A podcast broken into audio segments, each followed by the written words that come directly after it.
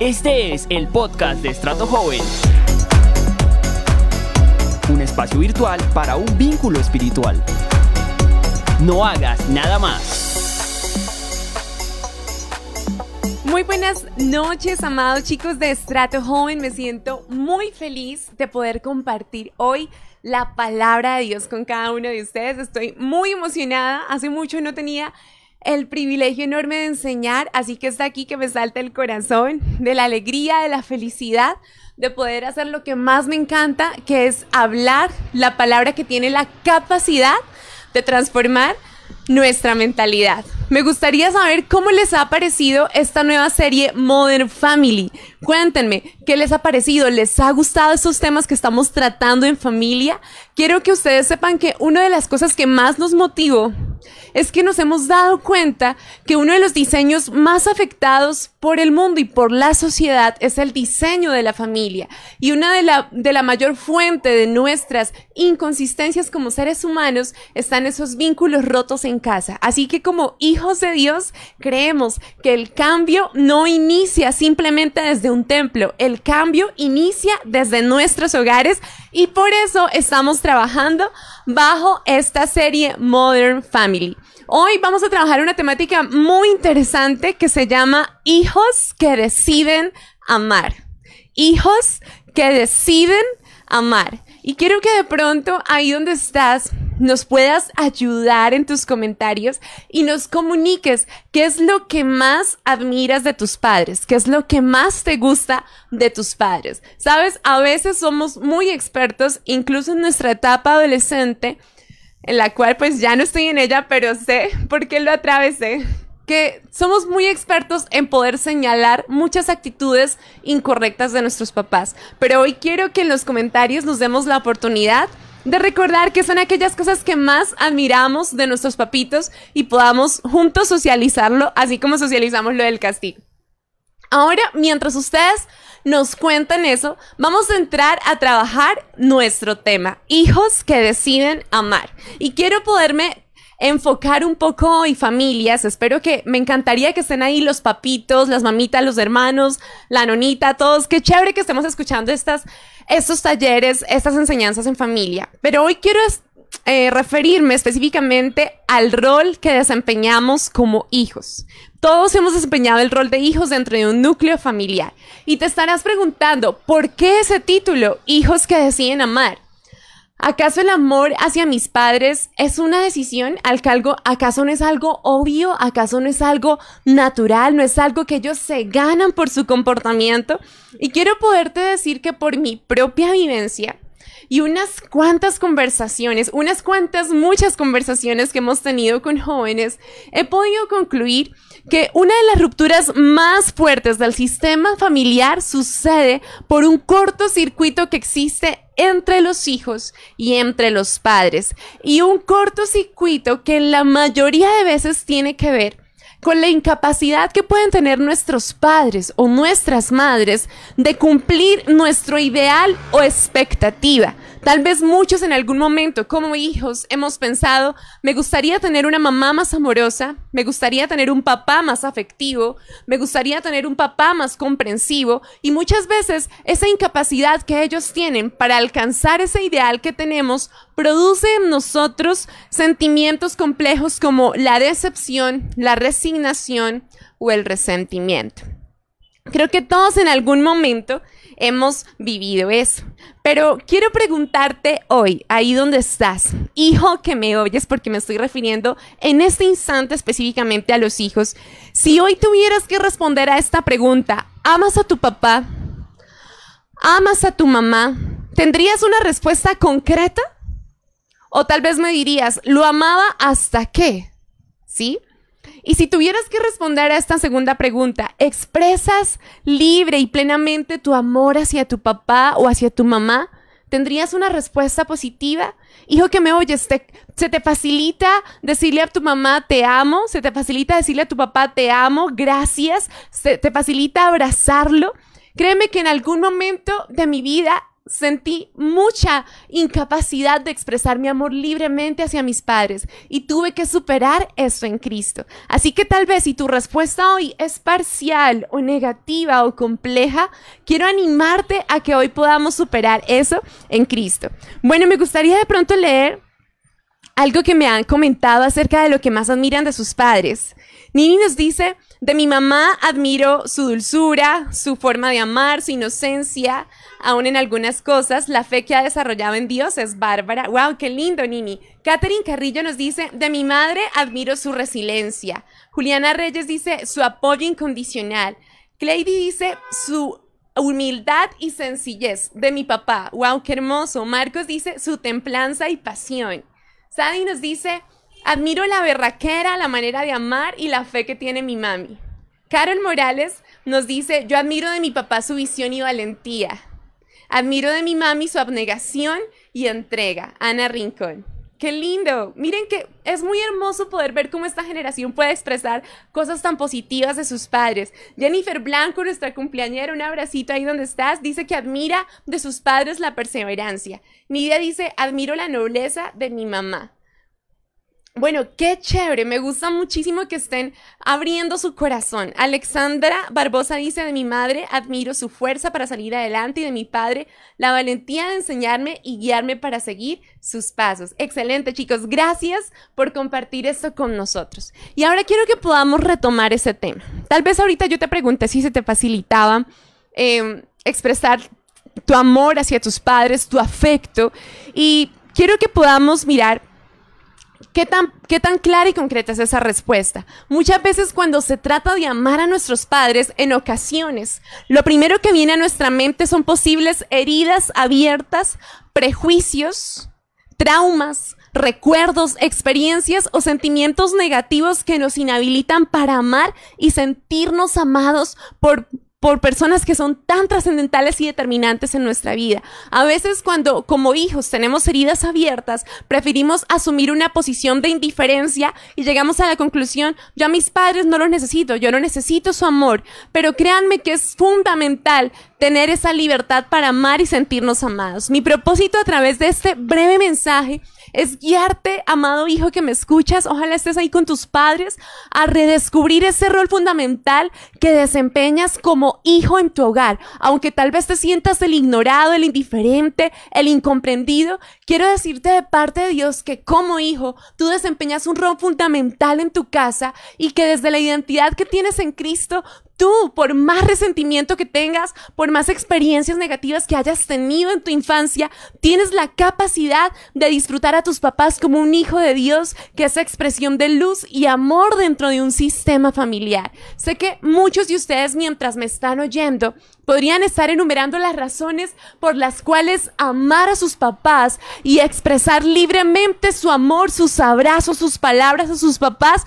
es una tarea muy difícil y compleja, pues es una realidad y quiero que sepan que es una realidad porque Colombia es uno de los países con más cifras de familias disfuncionales y divorcios y sé que un gran porcentaje de nosotros ha crecido en familias disfuncionales donde experimentamos alguna de la, la ausencia de alguna de nuestras figuras paternas o maternas, o en otro caso una presencia crítica y compleja. Sin embargo, hoy en la luz de las escrituras, quiero que podamos vencer todos esos argumentos que nos limitan y que dejemos de ser hijos resentidos, dolidos, indiferentes, lastimados y que empecemos a ser hijos que deciden amar todos los días. Me gustaría que ahí donde estás me apoyaras con tu comentario y puedas decir, yo soy un hijo que decide amar. Yo soy un hijo que decide amar. ¿Ok? Ahora quiero que podamos empezar a traer a colación un pasaje de la escritura y que podamos entender ¿Qué nos dice la palabra de Dios a través de esto? Y quiero que miremos Efesios 6 del 1 al 4. Efesios 6 del 1 al 4. Me gustaría que allá lo buscaran en su Biblia digital. ¿Listo? Dice Ginette, hay mamitas que tal vez ya no tenemos en vida, pero que dejaron un gran legado en nuestro corazón. Jennifer Blanco dice, yo soy un hijo que decide amar. Muy bien, ayúdanos con ese hashtag, soy un hijo que decide amar. Ahora vamos a leer Efesios 6, 1.4 dice, hijos, obedezcan, obedezcan en el Señor a sus padres porque esto es justo. Verso 2. Honra a tu padre y a tu madre, que es el primer mandamiento con promesa para que te vaya bien y disfrutes de una larga vida en la tierra. Y ustedes, padres, no hagan enojar a sus hijos, sino críenlos según la disciplina e instrucción del Señor. Me parece importante resaltar tres cosas de este pasaje y quiero que estés muy pendiente y podamos entender este principio de la honra desde una perspectiva espiritual. En primer lugar, este pasaje nos permite ver la obediencia de los hijos en el Señor. Y cuando hablamos de la obediencia a nuestros padres en el Señor, hablamos de obedecer no desde imposiciones humanas, no porque toca, no porque, porque nací de ellos, no de perspectivas tradicionalistas, sino desde una nueva naturaleza, principalmente como hijos de Dios que respetan la autoridad de sus padres terrenales. La obediencia, amado joven que me escuchas, no tiene que ver con reprimir tu libertad no tiene que ver con subyugación, tiene que ver con tres cosas. La virtud de oír, escuchar y recibir una instrucción.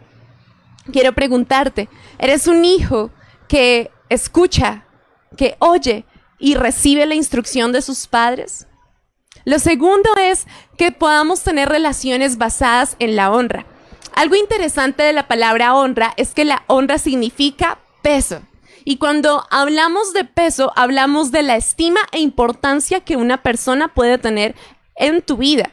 Si te pregunto cuál es el peso que tienen tus padres en tu vida, ¿qué me responderías en esta noche? Pero la honra está basado en, el en la estima y el peso que ellos tienen en tu vida. Y esa honra, quiero aclarar, no es por sus actos. Tal vez tú puedes decirme, pero yo cómo voy a honrar a un papá que se ha equivocado tanto? ¿Cómo voy a honrar a una mamá que no ha hecho nada ante el error de mi padre o que me ha abandonado? Yo quiero decirte que la honra no se da por las acciones, se da por quiénes son tus padres para Dios. Y lo tercero es la estricta relación que hay entre la honra y el disfrute. La palabra de Dios nos dice que debemos honrar a nuestro papá y a nuestra mamá para que tengamos largas largos días de existencia y los podamos disfrutar. Es decir, hay, es un mandamiento con promesa, hay una asociación entre mi honra y el disfrutar la vida. Así que si tú no honras a tus padres, te estás reprimiendo del disfrute de tu vida.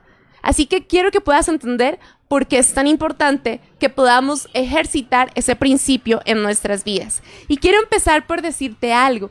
¿Qué tal si hoy traemos a nuestra memoria las barreras que podamos tener para amar a nuestros papás? Yo entiendo que este principio de la honra puede sonar un poco complejo, pero honrar es imposible sin amor. Y no cualquier tipo de amor, un amor genuino y perfecto en Cristo. Quiero preguntarte ahí donde estás, joven que me escuchas, ¿reconoces barreras que te impiden avanzar hacia la determinación de amar? ¿Crees que aún hay barreras que por más que tú has enterrado en el, en el olvido y has dicho el tiempo lo cura todo, crees que aún hay barreras que te impiden expresar libremente tu amor hacia tus padres? ¿Aún hay cosas que recuerdas con dolor? ¿Aún hay cosas que te limitan en tu personalidad por causa de la falta de perdón? Y quiero que podamos traer esa memoria no para una catarsis o no para dolor. Quiero que traigamos esa memoria para mirar cara a cara todas esas limitaciones y poderlas vencer en Cristo. Quiero nombrarte algunas. Pueden existir barreras como la falta de perdón, la decepción, el abandono físico o emocional, porque también el abandono puede ser emocional, la separación de nuestros papás, el maltrato verbal o, físico. Es real que muchos de nosotros, yo sé muchos de los jóvenes que me están escuchando ahí, o muchos de los papitos que están incluso ahí, experimentaron eso en su infancia y estuvieron expuestos a situaciones complejas como estas. Sin embargo, quiero decirte que como hijos que decidimos amar, tenemos una gran responsabilidad. Y esa responsabilidad no se trata de negar la realidad que estás experimentando o que ya has experimentado, sino de abordar esa realidad compleja que vives desde un nuevo entendimiento en Cristo. Ese es mi mayor consejo hoy, hijo, que estás decidiendo sanar tu corazón y, reconstruir los vínculos en tu hogar. Padre que estás decidiendo reconstruir los vínculos en tu hogar. No se trata de que niegues que tienes un hijo rebelde, no se trata de que niegues que tienes un papá con un carácter complejo. Se trata de que esa realidad compleja la puedas abordar desde una sabiduría mayor y es la sabiduría de Cristo Jesús. Quiero poderte enseñar una fórmula súper especial para que empieces a ser una persona que puede amar con libertad. Así que muy atento. Los hijos que decidimos amar, las personas que decidimos amar, aplicamos una fórmula. Amor, misericordia y propósito. Amor, misericordia y propósito. Esa es la fórmula que vamos a aplicar para amar y reconstruir los vínculos en nuestro hogar. Me encantaría que empezaras a ponerla, eso si lo necesitas poner en tu alarma, en tu pared, en tu closet, en un lugar visible cuando te rabia, cuando te enojes, cuando sientas que una situación en casa no va a cambiar, vas a poner esta fórmula, amor, misericordia y propósito. Ayúdame, ayúdame a escribirla ahí en los comentarios para que todos vayamos leyendo y se nos quede grabadito aquí en la cabeza. Amor, misericordia y propósito. Entonces vamos a estudiar rápidamente estas tres, estas estos tres componentes de la fórmula. Y en primer lugar, quiero poder hablar del amor. Y cuando hablamos del amor, hablamos del principio que parecería más sencillo. Tal vez nosotros decimos, o tú me puedes decir hoy, Stephanie, es obvio que debo amar a mis papás. Sí, eso es obvio. Pero tal vez es el principio más sencillo, más obvio porque es el más mencionado. Pero a decir verdad, el amor es el principio más fracturado. Y quiero que empecemos hoy por redefinir de qué se trata esa palabra amor, porque yo no puedo amar a las personas, yo no puedo amar a los miembros de mi hogar desde lo que yo tengo, desde la concepción distorsionada que yo puedo tener del amor. Así que quiero que podamos ir a Primera de Juan 4, Primera de Juan 4 del 7 al 12. Y este este pasaje nos da luces sobre este tema tan espectacular del amor. Dice, Queridos hermanos, amémonos los unos a los otros porque el amor viene de Dios y todo el que ama ha nacido de Él y lo conoce. El que no ama no conoce a Dios porque Dios es amor. Así manifestó Dios su amor entre nosotros, en que envió a su Hijo unigénito al mundo para que vivamos por medio de Él. En esto consiste el amor, no en que nosotros hayamos amado a Dios, sino que Él nos amó y envió a su Hijo para que fuera ofrecido como sacrificio por el perdón de nuestros pecados. Queridos hermanos, ya que Dios nos ha amado así, también nosotros debemos amar los unos a los otros. Nadie ha visto jamás a Dios, pero si amamos los unos a los otros, Dios permanece entre nosotros y entre nosotros su amor se ha manifestado plenamente. Wow, este pasaje es supremamente revelador acerca de lo que es el amor. Y quiero que podamos derribar lo que podamos entender del amor para establecer el concepto correcto. Y desde la perspectiva divina, el amor es la esencia de Dios. El amor es Dios, es la esencia de Dios. Lo segundo es que el amor es la naturaleza de aquellos que hemos conocido a Dios. Joven que me escuchas, padre que me escuchas, ¿has conocido a Dios? Quiero decirte que en el momento en que tú lo conociste y lo aceptaste en tu corazón, Dios te compartió su naturaleza. Así que tú también eres amor. Lo otro que es el amor es que el amor es sacrificio y esa palabra no nos gusta, pero el amor también significa sacrificio. Y sacrificio es esa capacidad de renuncia, capacidad de perder la razón para ganar la estabilidad de mi casa. Cristo es el mayor referente del sacrificio, porque nadie le estaba pidiendo esa ofrenda, pero Dios quiso darla, Él quiso darse por causa del amor a nosotros. Y por último, el amor es la evidencia de mi permanencia en Dios.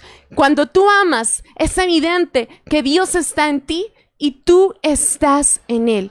La otra pregunta que quiero hacerte en esta noche es, ¿qué tan revelado está ese amor en tu vida?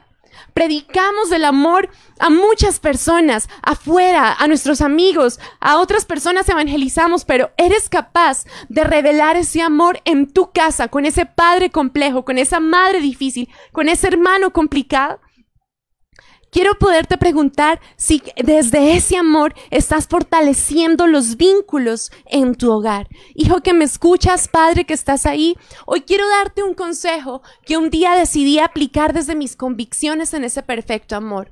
Y es que no necesito que las personas cambien para empezar a amarlas. Necesito cambiar mi perspectiva para mirarlos desde el perfecto y transformador amor de Dios. Muchas veces hemos estado en consejerías y los chicos me dicen es que yo no puedo perdonar a mi papá porque él no cambia, es que yo no puedo amar a mi hijo porque él no cambia, es que yo no puedo perdonar a esta persona porque no cambia. Yo quiero decirte que desde la perspectiva de Dios, tú no estás esperando cambio para amar, tú amas porque es tu naturaleza. Muchos jóvenes no dan el primer paso en la reconstrucción de los vínculos de su hogar porque ellos están esperando que sus papás sean lo que ellos siempre han deseado, pero no se han dado cuenta que la expresión de su amor es aquella, aquel detonante que puede iniciar la transformación de tu casa. No esperes a que las cosas cambien para amar. Tu expresión de amor es el detonante de una gran transformación. Y quiero recordarte que no amas a tus padres ni a ninguna persona por merecimiento, los amas porque es la naturaleza que habita en ti. No amas a tus padres por sus acciones, sino desde el valor que ellos tienen en Cristo, porque a ellos también Dios los amó primero. Los hijos que decidimos amar, amamos con un amor sacrificial y no condicional. Así que ese es el primer punto que quiero dejarte de la fórmula. Amor. Amor no desde lo que yo he pensado, sino desde lo que Dios nos dice. Un amor sacrificial. Espero que estén ahí muy conectaditos, que les esté gustando estas, estas pautas. Cuéntenme si les están sirviendo, si les está gustando esa fórmula. ¿Quieren saber los otros dos elementos de la fórmula?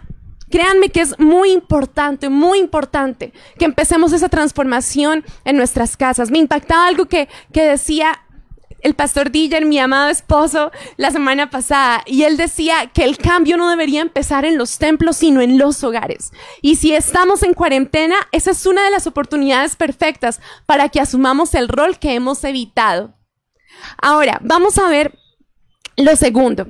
Entonces el primero fue amor. El segundo elemento de la fórmula es la misericordia. Este punto quebranta mi corazón y me encanta.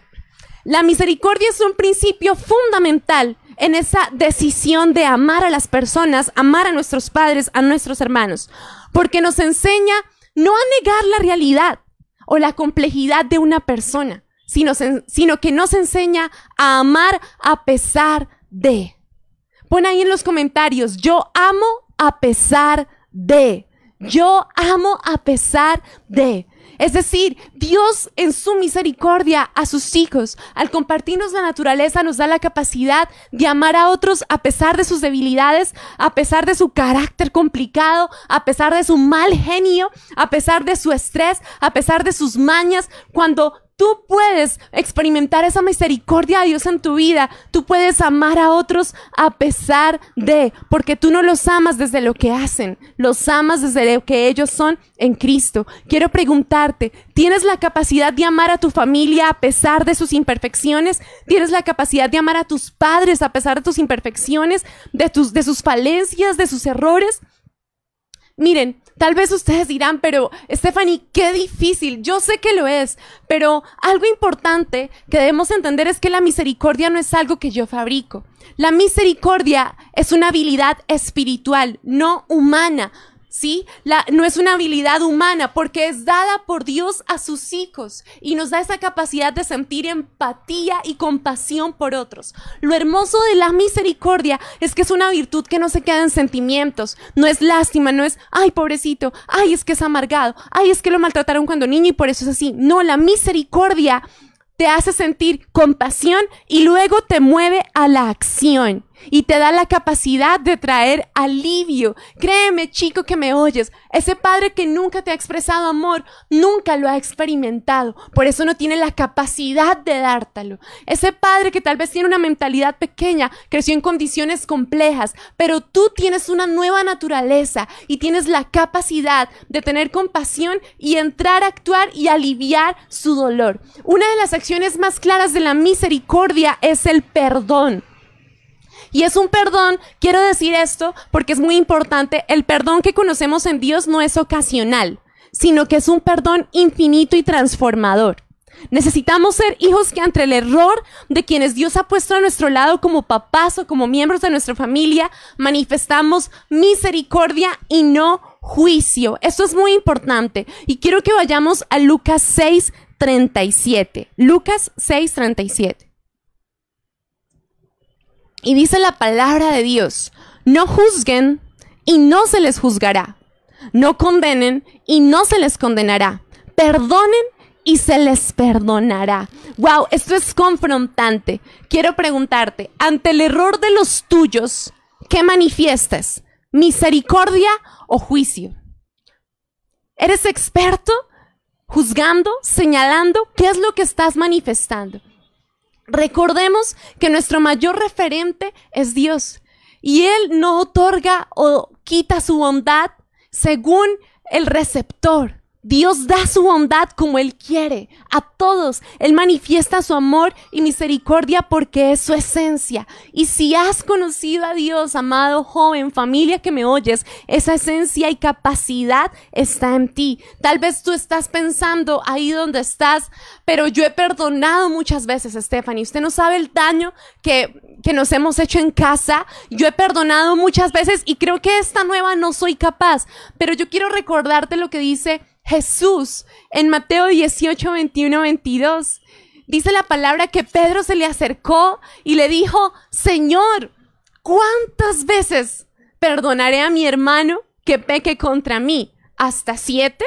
Y Jesús le dice, no te digo hasta siete, sino aún hasta setenta veces siete. Wow, lo que te invitamos a, a desarrollar desde la fe no es un perdón ocasional, sino es un perdón infinito que respalda, que, que, no respalda, no omite las acciones incorrectas. No se trata de que yo cierre los ojos y diga, no ha hecho nada malo, no. Es un perdón que te liberta y te habilita para amar, para enseñar a los demás e incluso a corregirlos para transformar. El problema de nosotros respecto a las personas y en nuestra familia es que queremos que las cosas cambien y queremos corregir a las personas sin primero perdonarlas y amarlas. Y ese es nuestro gran error. Dios nos enseña a perdonar para que seamos capaces de amar y transformar a otros. Entonces vamos en el segundo punto de la fórmula. Amor, misericordia. Ahora vamos a ver el último punto de esta noche y es el propósito. Amor, misericordia y propósito. Desde ahora yo quiero que tú empieces a pensar, yo no amo mi familia porque sea perfecta, yo no amo mi familia porque no cometa errores, yo amo a mi familia por amor, misericordia y propósito. Vamos a ver el último elemento de esta fórmula. Propósito. Familias, existe un vínculo mayor al sanguíneo que edifica nuestra unión y es el vínculo del propósito eterno. Hay un vínculo mayor al consanguíneo que nos une. Dios te puso dentro de ese sistema familiar por propósito. Necesitamos recordar que Dios no participó su propósito a individuos, sino a familias que expresaran su voluntad en esta tierra. Si recordamos desde el origen, Dios le dijo, a, Dios dijo, no es bueno que el hombre esté solo, le haré ayuda idónea para él. Y asimismo Dios dijo, Dios, les dijo, sean fructíferos y multiplíquense, llenen la tierra y gobiernen sobre ella. Dios desde el principio instruye al hombre la importancia de desarrollar un propósito de gobierno en la tierra, pero no solo. Dios instruye al ser humano a desarrollar un propósito en familia, con ayuda idónea, con frutos, con hijos que den continuidad a ese plan perfecto de expresar su diseño, esencia y voluntad en la tierra. Como familia no deberíamos tener una visión corta de necesidad, del pan. Como familia deberíamos tener una visión generacional y entender que nuestros hijos son quienes dan continuidad a un plan perfecto de Dios en la tierra, que mi pareja es la persona que Dios me ha dado para emprender el avance de su propósito. Nuestras familias no son equivalentes a crisis, son equivalentes a propósito. Es por esta razón que uno de los diseños que el príncipe de este mundo siempre ha intentado afectar es la familia. Y esto lo hemos eh, reflejado desde el origen de los tiempos. Por ejemplo, desde el conflicto entre hermanos como Caín y Abel. David siendo traicionado por su hijo Absalón. Si vemos las escrituras, podemos ver cómo desde el inicio de los tiempos, en eh, la mentalidad de este mundo quiso distorsionar el diseño original de las familias y aún en la actualidad sigue atentando contra eso, porque la familia es la fuente en la cual Dios manifiesta su propósito en esta tierra. Quiero que ahí donde estás, tú puedas poner este lema ahí en tus comentarios y puedas decir, mi familia es equivalente a propósito. Mi familia es equivalente a propósito. Ya de ahora en adelante, joven que me escuchas, mamita, padre que me oyes, quiero invitarte a que no tengas un maldecir en tu boca. Es que mi familia es conflictiva. Es que mi familia es... Eh, es envidiosa, mi familia es dividida. No, di, mi familia es equivalente a propósito. Y quiero decirte que el propósito de Dios es el vínculo que vence cualquier imperfección. Seguiré siendo tal vez la persona con muchas falencias, con muchas imperfecciones, pero entenderé que a mí me une a mi padre un propósito, que a mí me une a mi esposo un propósito. Eres el único creyente en casa, joven, que me oyes a través de la expresión de tu amor. Tus papás, tus hermanos pueden y vivir al Señor. Créanme que no hay evangelio más grande que el amor, más allá de lo que tú digas, más allá de las prédicas, el amor que tú puedas expresar en casa, los primeros pasos que puedas dar en darle un abrazo a tu padre que hace mucho no le das, es la mayor expresión e inicio de transformación en tu hogar tienes una relación fracturada con tus papás, quiero decirte que si estás ahí en ese sistema familiar, el propósito de Dios en este tiempo es la restauración de sus vínculos para que sean referente al mundo. Estás dentro de este sistema familiar para expresar una forma, un amor transformador. Tal vez a veces somos tan demandantes y creemos que los únicos que tienen que aportar en el hogar son los papás y las mamás. Pero como hijos quiero decirte que tú también, que nosotros también cumplimos un rol en casa. Así que tu rol es expresar el amor transformador de Dios que estás conociendo a través de la palabra. No te desanimes si al primer intento no funciona. No te desanimes si fracasas. No te desanimes por los pronósticos desalentadores. Declara, aunque todos digan lo contrario. Aunque todos piensen lo contrario, tú declara conmigo hoy, mi familia y yo serviremos al Señor. Mi familia y yo serviremos al Señor. Y cuando hablamos de servir, no hablamos de rituales religiosos, hablamos de cumplir un plan de Dios en esta tierra. Hablamos de formar hijos que tengan la capacidad de dar continuidad al propósito eterno de Dios en este mundo. Así que Familias, por último, quiero despertar esta inquietud en tu corazón. Nacimos y estamos dentro de un sistema familiar para expresar la voluntad de Dios en la tierra, hacer familias libres. Quiero invitarte a que seas una familia libre para amar y ser amada, que desarrollemos eh, objetivos en conjuntos en el hogar. Créanme que hijos que, que yo pueda entender las barreras que se pueden levantar a causa de las experiencias complejas porque yo las tuve, pero también las vencí en Cristo entendiendo que yo no puedo esperar a que las personas cambien su conducta para amarlas. Yo las amo por quienes son para Dios. Así que quiero decirte eso, madre que me escuchas, ama a tu esposo, ama a tus hijos, ama a tu familia, no por sus acciones, sino por el valor que tienen en Cristo. Hijos aman amen a sus padres por quienes ellos son en Cristo, porque a ellos eh, Dios también los amó primero. Y por último, quiero recordarte que la tarea de amar es una tarea que nunca termina. La tarea de perdonar es una tarea que jamás termina. Así que prepárate para dar continuidad a eso. Quiero poder orar contigo y si estás ahí con tu mamá, con tu papá, me encantaría que si estás escuchando esto en familia, pudieras cerrar tus ojitos con nosotros y pudiéramos juntos declarar que cualquier barrera que pueda haber de indiferencia, de frialdad en tu hogar, hoy la vencemos con la palabra de Dios, hoy la vencemos con la verdad de Cristo. Ahí donde estás, quiero que puedas unirte con nosotros. Gracias a todos los que han permanecido conectaditos en este tiempo. Y ahí donde estás, cierra tus ojitos, porque el Espíritu de Dios se manifiesta en este lugar sin ningún tipo de limitación física.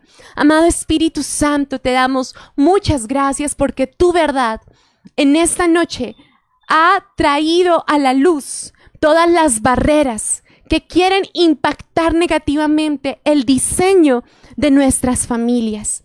Hoy Dios declaramos que bajo el poder de tu verdad, que nos transforma, que nos liberta, toda barrera de falta de perdón, toda barrera de resentimiento, toda barrera de desamor, toda barrera ocasionada por un trauma del pasado, Señor. Toda herida abierta queda al descubierto y hoy es anulada por el perfecto amor de Dios. Hoy declaro, Señor, que en esta generación se levantan familias libres para amar y para expresar su amor de manera demostrativa y afectiva. Declaramos hogares restaurados, hijos sanos, hijos que se vuelven al corazón de sus papás, padres que se vuelven al corazón de sus hijos y pueden entender que no amamos a otros por vínculos consanguíneos, sino amamos a nuestra familia por un propósito mayor a nuestras debilidades e imperfecciones. Y ese propósito es tu plan perfecto, Dios, que es expresar tu voluntad de gobierno en esta tierra. Bendigo a cada joven que está en este lugar y declaro, Señor, que tú le das esa capacidad de amar, Señor, sin condiciones, de amar de manera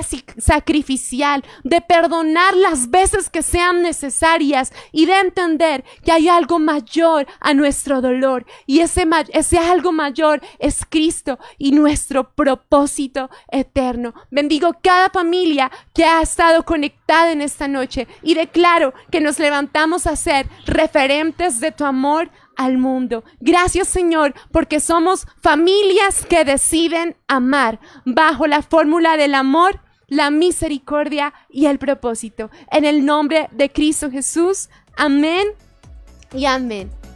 Les amamos chicos. Espero que este mensaje haya llegado a sus corazones.